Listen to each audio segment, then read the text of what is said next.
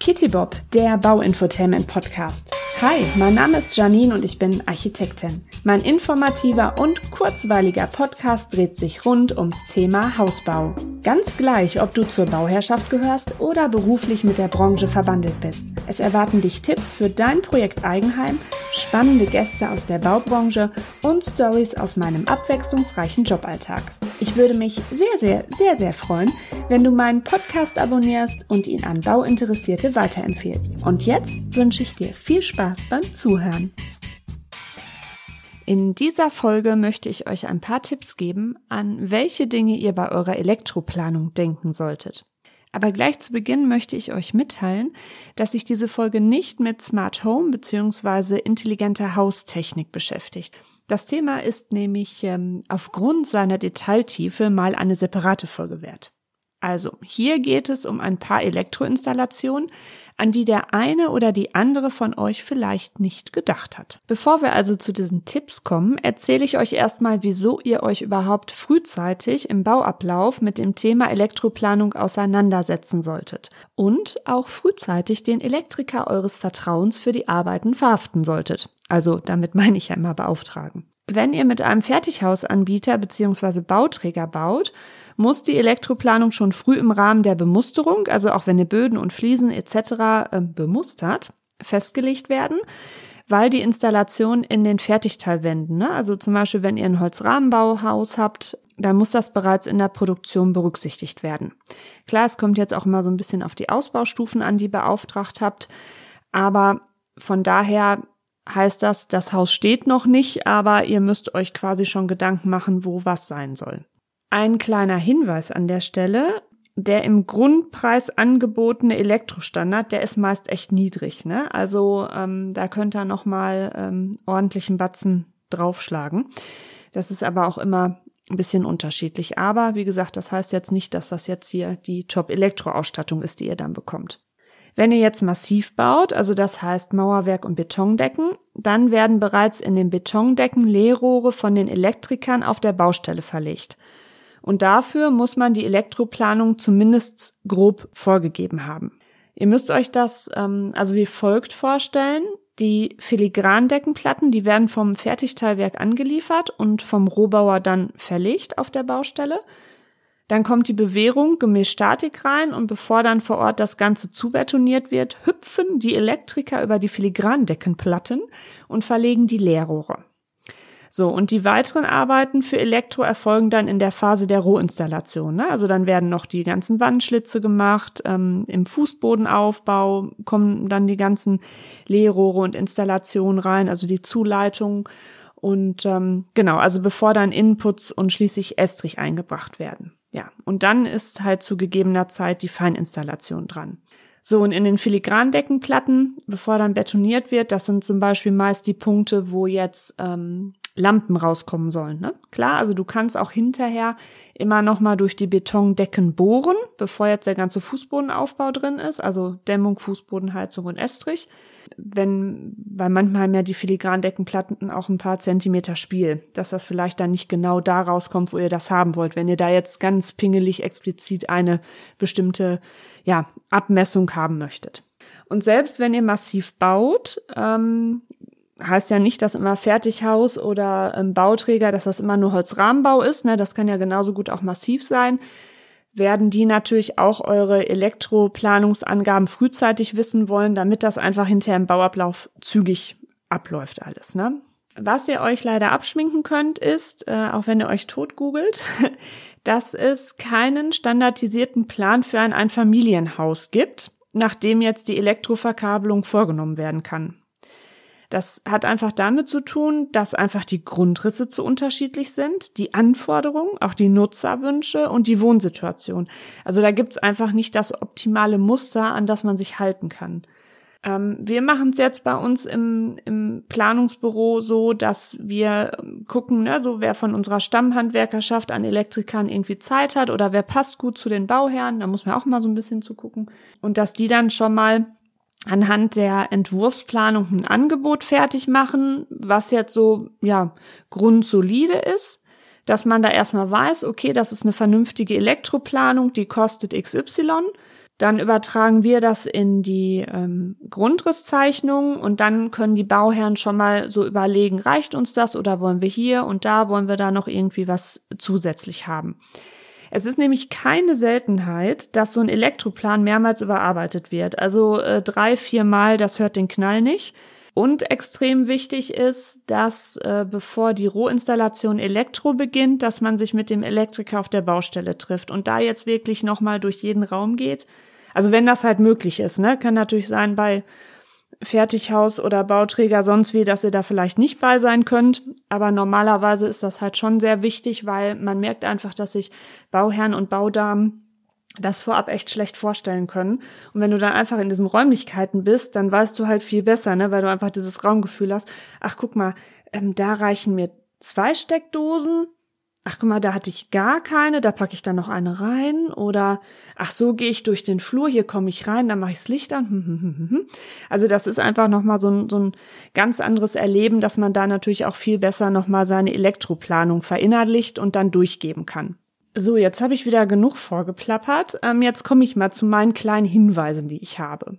Wie gesagt, vielleicht ist was Neues dabei, vielleicht sagt der andere, was erzählt die Tante da wieder, das kenne ich doch schon alles. Naja, schauen wir mal. Also, ähm, auch wenn ich gesagt habe, äh, die Folge beschäftigt sich jetzt nicht mit Smart Home oder intelligenter Haustechnik. Fakt ist, ihr müsst das von Anfang an bitte schon festlegen, was ihr haben möchtet, weil die Verkabelung, der ähm, Zählerschrank unten, die Hauptverteilung, die sind halt auch wesentlich größer, es ist wesentlich aufwendiger. Wenn ihr euch da total unsicher seid, könnt ihr natürlich beides einmal anbieten lassen. Ne? Dass der Elektriker jetzt sagt, von was ich gerade sagte, dieses grundsolide Angebot, dass der das nochmal eins zu eins als Smart Home intelligente Haustechnik Angebot ähm, anbietet, damit ihr das dann halt ja einfach wisst, was ist da einfach der Mehrpreis. In dem Zusammenhang, wenn ihr jetzt dann sagt, das wird zu teuer, also man, klar, jetzt können die einen wieder sagen, oh, das ist ja Standard mit der intelligenten Haustechnik.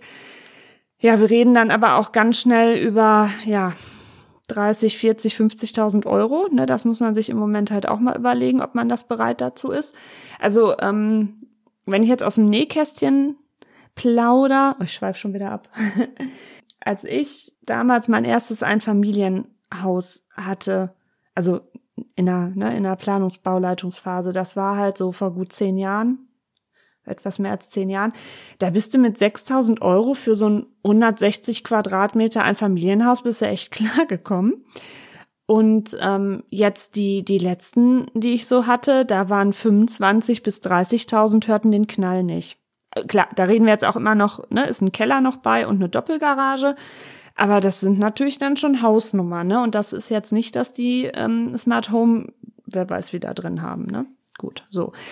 Was ich eigentlich sagen wollte, bevor ich jetzt wieder meine Bandwurmsätze gestartet habe, war, dass ihr mit eurem Elektriker dann einfach abstimmen könnt, dass entsprechende Leerrohre schon mal in der Rohbauphase gelegt werden, falls ihr später mal gewisse Sachen Smart Home mäßig äh, nachrüsten wollt. Also das macht dann auf alle Fälle Sinn, weil dann sind die schon mal unter Putz. Man macht dann einfach so einen Putzdeckel hinterher drauf, ähm, am besten noch ein Zugdraht rein und dann kann man das halt immer noch mal dann nachinstallieren. So, ähm, weiterer Tipp ist, finde ich immer super, ist, wenn man jetzt sagt, äh, Flur oder auch, auch der Treppenaufgang, dass man da das Licht mit einem Bewegungsmelder schalten lässt. Weil wenn man jetzt irgendwie überlegt, äh, man tappt im Dunkeln dadurch oder hat auch kleine Kinder, ähm, ne, also der Bewegungsmelder erfasst das, aha, da kommt jetzt gerade einer in den Flur und schaltet das Licht an. Ist halt auch ganz gut, ne? Es ist so, dass es auch gerade diese gefährlichen Ecken mit Treppe und so sofort beleuchtet und man nicht erst doof da mit seinen Patschepfoten über die Tapete tapst. Klar, ist vielleicht auch doof, wenn man dann Teenie ist und die Eltern einen erwischen, weil auf einmal immer dieses scheiß Licht angeht. Könnt ihr halt euch dann überlegen. Wo dann hat sie auch noch so ein bisschen eine Art Teenie-Kontroll-Alarmsystem-Funktion. so, dann auch immer wieder schön sind schaltbare Steckdosen. Also das heißt, ähm, ich habe eine Steckdose und habe irgendwo weiter weg eine Art ja Lichtschalter, also Schalter Dingen, weißt du schon, ne so. Und ähm, kann da zum Beispiel die Weihnachtsbaumbeleuchtung mit an- und ausschalten, wenn ich da irgendwie die Lichterkette drin habe oder irgendwelche irgendwelchen Deko-Beleuchtungssachen. Ne? Also viele möchten auch in den Fensterleibungen ähm, Steckdosen haben für ähm, schöne ähm, kleine Lämpchen oder so. Also das ähm, kann man darüber dann auch schalten. Klar hat man hinterher irgendwie ein Smart Home oder da gibt's ja auch so Steckdosen für, ne, die über Funk funktionieren. Also haben wir auch hier in unserem Fachwerkhäuschen. Ja, da ist ja nix hier großartig elektrisch modern. Da ist man ja froh, wenn das Licht angeht haben wir dann auch über äh, dieses gewisse Teil äh, geschaltet, was diesen Frauenvornamen hat. Ja, und dann macht das uns auch die Espressomaschine an und das Wohnzimmer und die Küchenlichter etc.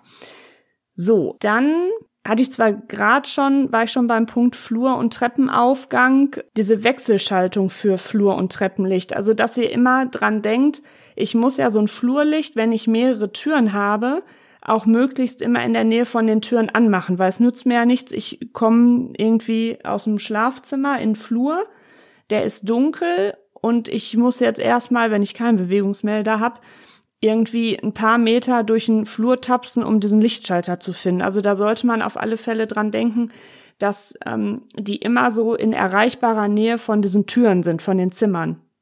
Gleiches gilt halt auch, ist eigentlich total logisch, ne? Aber manchmal gibt's halt so Sachen, wo man hinterher denkt, ja, wieso hast du nicht dran, vorher drüber nachgedacht?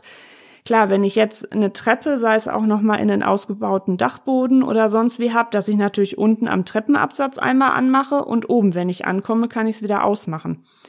Weil es ja bescheuert, wenn ich da nur eine Ausschaltung habe.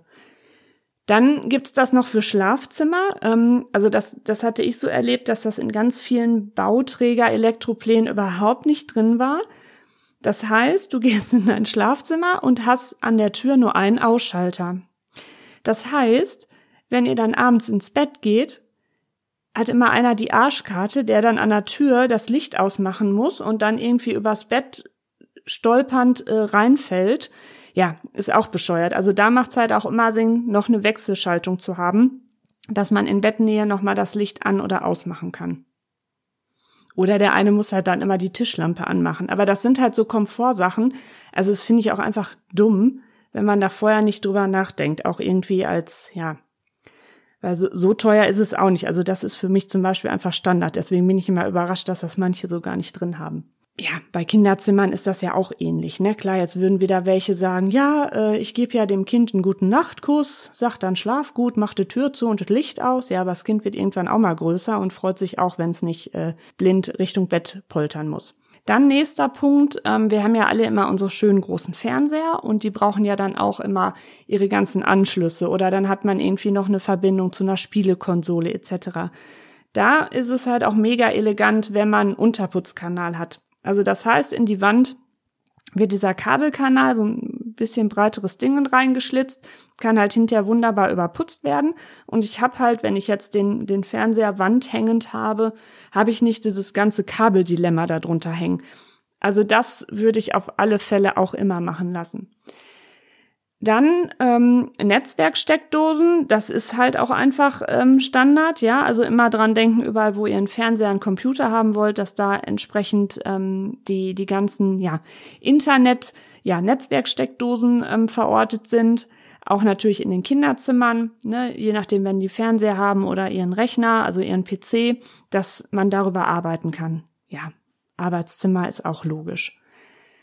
Vielleicht kann man das auch schon mal in der Küche ähm, vorsehen, je nachdem, wie weit. Ich meine, da gibt's ja schon Systeme für, aber wenn jetzt irgendwann auch so wie so ein Kühlschrank immer intelligenter wird, ähm, wobei da gibt's ja auch das meiste, was halt einfach übers WLAN dann funktioniert. Ne?